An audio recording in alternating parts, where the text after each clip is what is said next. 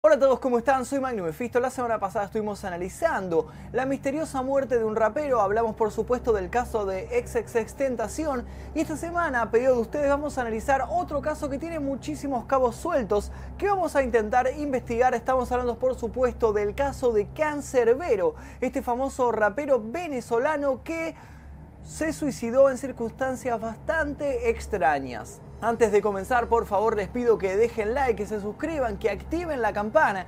Y que si tienen algún dato para aportar que piensan que yo omití o que me olvidé en este video, por favor escríbanme a mi Instagram que aparece aquí debajo, es Magnum Mephisto como este canal, y escriban todos los datos que ustedes piensan que pueden aportar algo a esta investigación. Y tal vez, si son muchos, pueda hacer un video mostrando teorías de los fanáticos.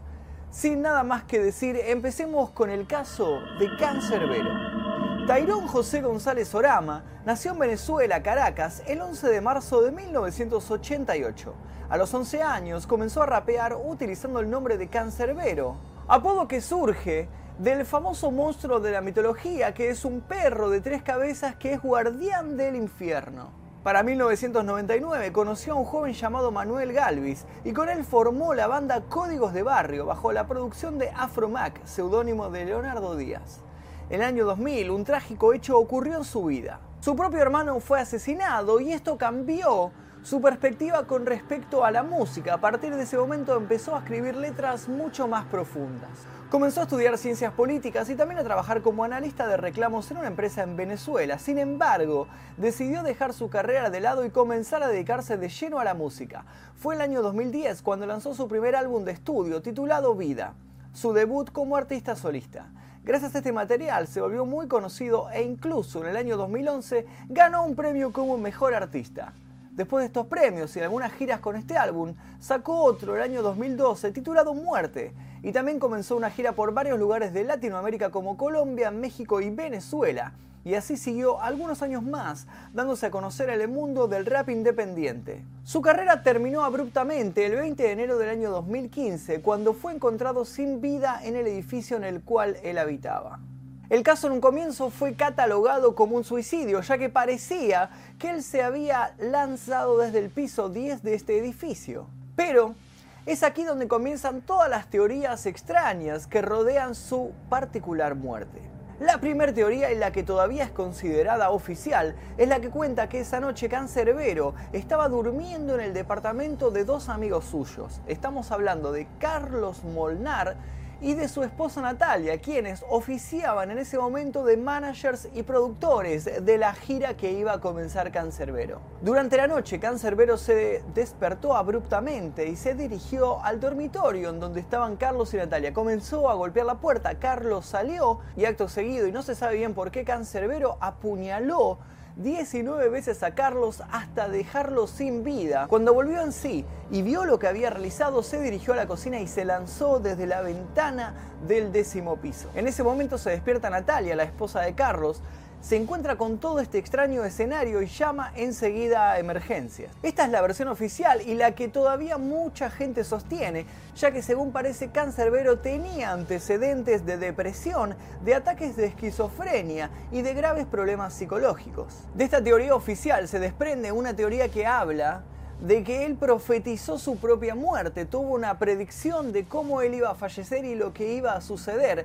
En uno de sus temas, se podría decir incluso el más famoso, estamos hablando por supuesto del tema Es Épico, donde él dice esto. Lloro de la rechera mientras en la acera cargo escucho una señora que grita que mataron a Carlos. Solo ahí fue cuando sonreí aliviado porque Carlos fue el bastardo que mató a mi hermano. Todo confuso escucho es realmente bastante extraño lo que dice en este tema, ya que habla de que él asesina a alguien llamado Carlos y que luego de esto él muere y va al infierno donde se encuentra con el diablo. Por supuesto que el Carlos que aparece en esta canción es otro, ya que lo señala como el que asesinó a su hermano, y este Carlos Molnar era su amigo y no tenía nada que ver con el crimen de su hermano. Pero no deja de llamar la atención esta extraña coincidencia de que en la canción él cuenta que mata a un Carlos y luego muere, y que fue de esa manera como él falleció.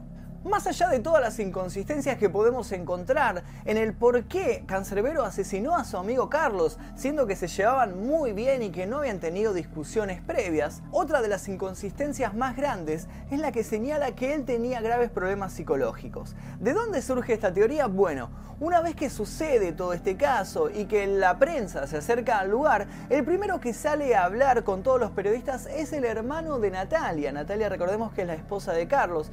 Y él lo que dice es que Cancerbero tenía graves problemas psicológicos, que padecía de esquizofrenia y que tenía alucinaciones. Al momento en el cual empieza a correr este rumor, aparecen los familiares de Cancerbero diciendo que todo esto es una gran mentira, que él no tiene ningún problema psicológico y que incluso nunca en su vida visitó a un psicólogo o un psiquiatra porque no lo necesitaba.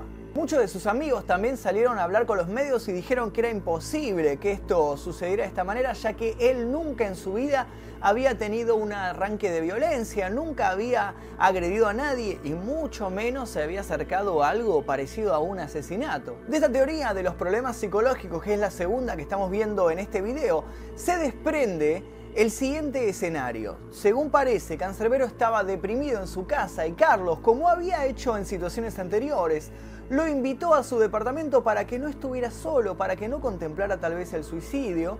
Eh, y le dice, bueno, que venga a pasar el día con, con él y con Natalia.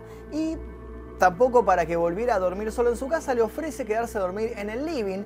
Estando durmiendo es que le agarra este ataque de repente de esquizofrenia, empieza a tener alucinaciones, llama a la puerta del dormitorio de Carlos y Natalia. Carlos se despierta y le dice a Natalia que no salga por nada del mundo. Él va a hablar con Cancerbero y es ahí cuando es atacado y él lo apuñala 19 veces. Luego de esto, eh, cuando se da cuenta de lo que hizo, se tira por la ventana de la cocina muriendo. Es entonces cuando Natalia sale de su dormitorio, se encuentra con este terrible cuadro y llama a las autoridades. Se podría pensar que tal vez Cancerbero confundió a su amigo Carlos con el Carlos del cual hablaba en su canción Es épico y por eso lo asesinó.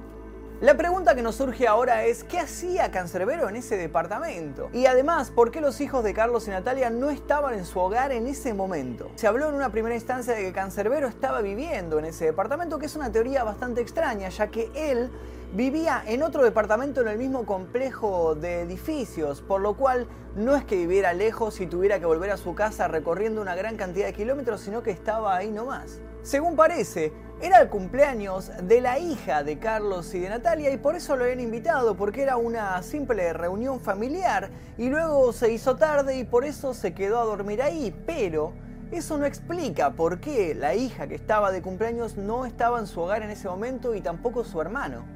Esto lo va a explicar Natalia va a brindar su teoría cuando sea llamada nuevamente a testificar por este juicio, por eso lo vamos a ver más adelante en este video.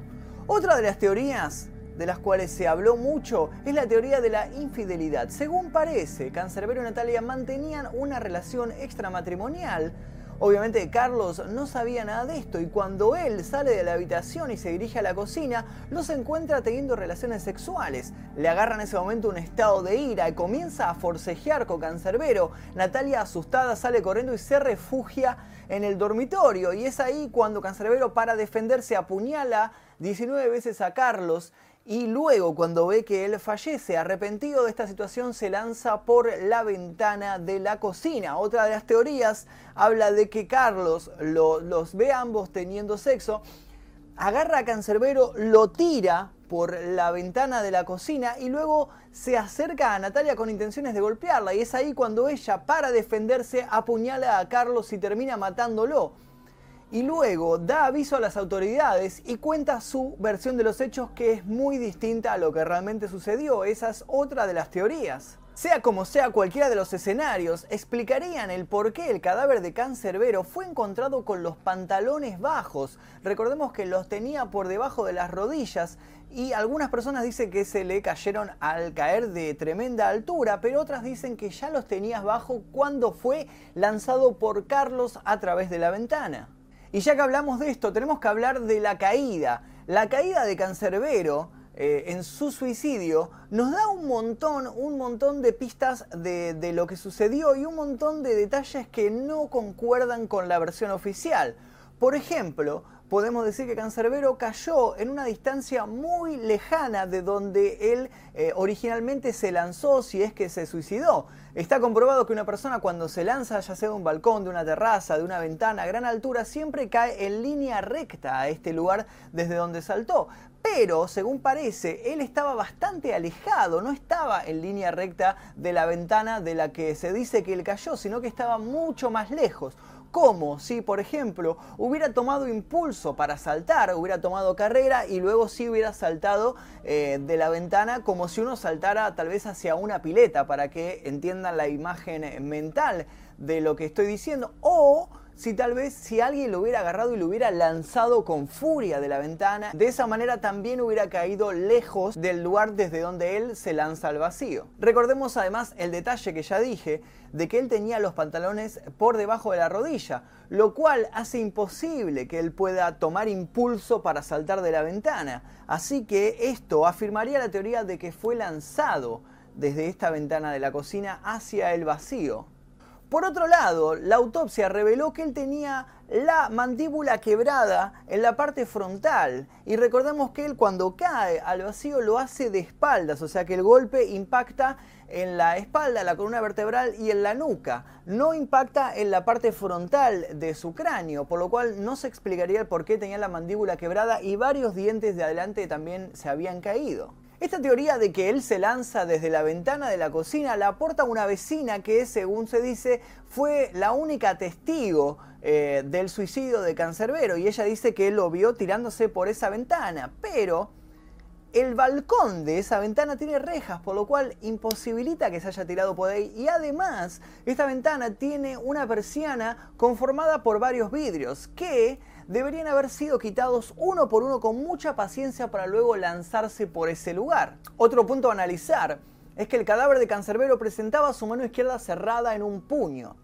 Se sabe que cuando una persona muere o está por fallecer, el cuerpo toma la forma de la actividad que estuvo realizando antes, por lo cual se habla de que al tener la mano de esta manera podría ser que estuviera sosteniendo un cuchillo y fuera con la mano izquierda que apuñaló a Carlos, algo bastante extraño, siendo que, como vimos en varias fotos y filmaciones, Cancerbero no era zurdo, sino que manejaba todo con la mano derecha, cosa que hace complicada el poder apuñalar a alguien con la mano eh, que no manejas habitualmente. Además, si él hubiera apuñalado 19 veces a Carlos, debería estar completamente manchado por sangre de su víctima, como hemos visto en otro tipo de asesinatos, pero él tenía muy muy poca sangre de Carlos encima. Un detalle más que extraño.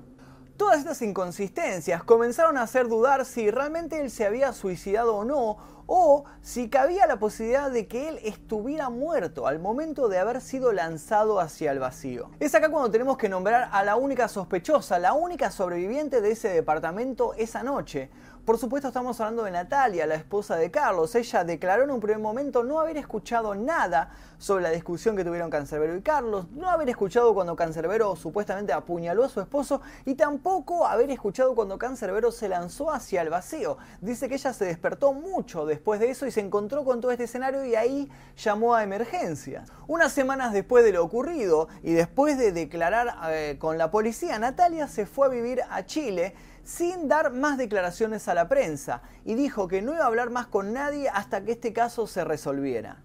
Un dato más que interesante a tener en cuenta es que el doctor encargado de la autopsia al cadáver de Cancerbero era un pariente de Natalia, por lo cual cabe la posibilidad de que haya alterado las pruebas y haya dado tal vez un informe erróneo para poder favorecer a su pariente. Pero ¿cuál sería el motivo de Natalia para realizar este tremendo acto? Muchos hablan del motivo del dinero. Según parece, días antes de este suceso, Cancerbero había firmado un contrato para hacer una gira por Latinoamérica, por países como Argentina, Chile y otros, y se había realizado una preventa de entradas que había ido muy muy bien, habían recaudado 6 mil dólares aproximadamente. Cancerbero había tomado ese dinero y se lo había dado a Carlos para que lo guardase en su departamento hasta que finalizase la gira y luego sí pudieran repartirlo.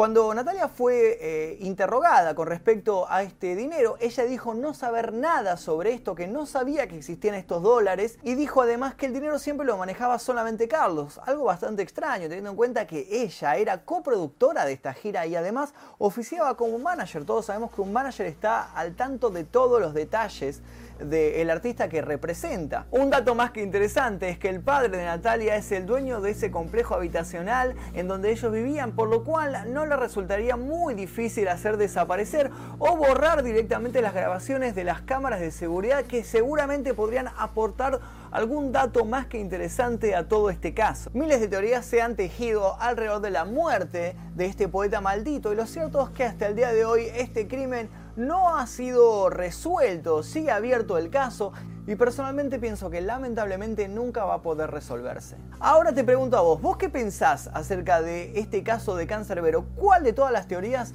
te pareció la más acertada? Quiero que dejes tu comentario aquí debajo eh, opinando sobre esta temática y te repito, si tenés algún dato para aportar, algo que pensás que se me haya pasado, escribe por favor a mi Instagram que es el que aparece aquí debajo, es Magnum Efisto como este canal y como mi nombre obviamente. Les pido por favor que dejen su like si llegamos a 5000 likes, voy a hacer un nuevo video sobre un caso policial que ustedes me van a estar dejando los comentarios. Voy a leer todo lo que ustedes digan y voy a tener en cuenta sus recomendaciones. Les recuerdo, por favor, activan las notificaciones y suscríbanse a este canal. Mi nombre es Magnum Mephisto y nos veremos en el próximo video.